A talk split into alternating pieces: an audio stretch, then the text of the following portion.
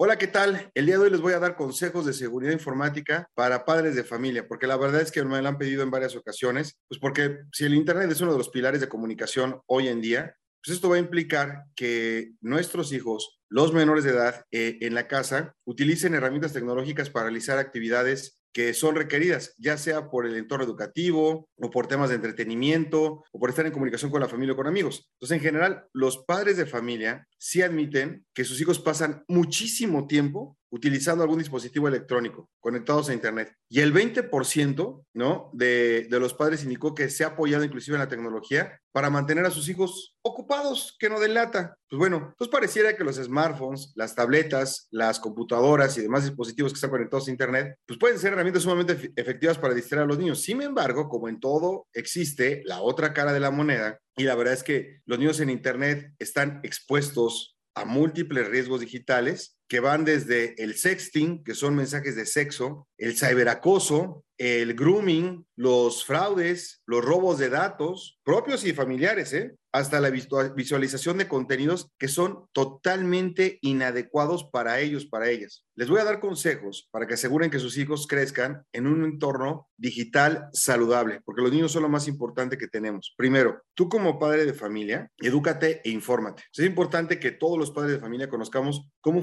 funcionan las redes sociales, es decir, a qué tipos de contenidos suelen acceder nuestros hijos, cómo realizan ellos búsquedas en Internet. Solamente a través de este conocimiento del entorno digital se puede informar que nuestros hijos, a, nuestros hijos sobre los próximos riesgos o posibles riesgos. Es más, Tú piensas que tus hijos están en Facebook, ya no utilizan Facebook, ¿eh? Facebook es para los rucos, ellos andan en TikTok, andan en Instagram, andan en otras redes sociales. O sea, hay que tener muchísimo cuidado. Y ahí también viene la siguiente recomendación, hay que analizar el comportamiento web de nuestros hijos. Si tienes, sí, sí, sí, sí tienes que vigilar qué páginas visitan, con quiénes se comunican y qué acciones hacen desde la web. Y si detectas que acceden a algún contenido poco recomendable para su edad, puedes conversar con tu hijo o con tu hija sobre el tema y bloquear el acceso a ese portal o juego en cuestión. O sea, lo mismo que haces, que no sabes dejar que se junte en la vida real con un amiguito, con una persona que verdaderamente es nocivo, pues lo mismo tienes que hacer en el mundo digital. Ahí les viene una muy delicada que no proporcionen nunca datos personales. Ustedes tienen que ayudar a sus hijos a crear una identidad digital limitando la información personal que puedan compartir. Cuando todos creamos un perfil en las redes sociales, es muy importante acceder a la configuración de la privacidad para que no se publiquen de forma automática datos personales que pocas veces tomamos en cuenta. Por ejemplo, dirección física de la casa o el número de teléfono móvil. Cuidado con esos datos. Por otro lado, también hay que crear y gestionar las contraseñas de nuestros niños. Si nuestros hijos son adolescentes, pues coméntales así muy rápidamente, hijo, tienes, hija, tienes que crear passwords únicos, eh, uno para Facebook, otro para tu cuenta de Gmail o Hotmail, y recuérdales, por favor, que las guarden en sitios seguros, que no lo vayan a poner en la computadora en un archivo que se llama claves o passwords, ¿ok? Si no consideran resguardar el acceso a los dispositivos mediante al menos una buena contraseña o, o si el dispositivo es un poquito avanzado y, por ejemplo, ya tiene acceso por biometría, pídeles que utilicen sus biométricos, la huella digital o el rostro. Eso los va a ayudar muchísimo. La otra recomendación es que por favor utilices la protección que ya incorporan los, navegadores. Chrome, Edge, Firefox, en fin, la gran mayoría de los navegadores siempre cuentan con aplicaciones para monitorear el uso seguro de Internet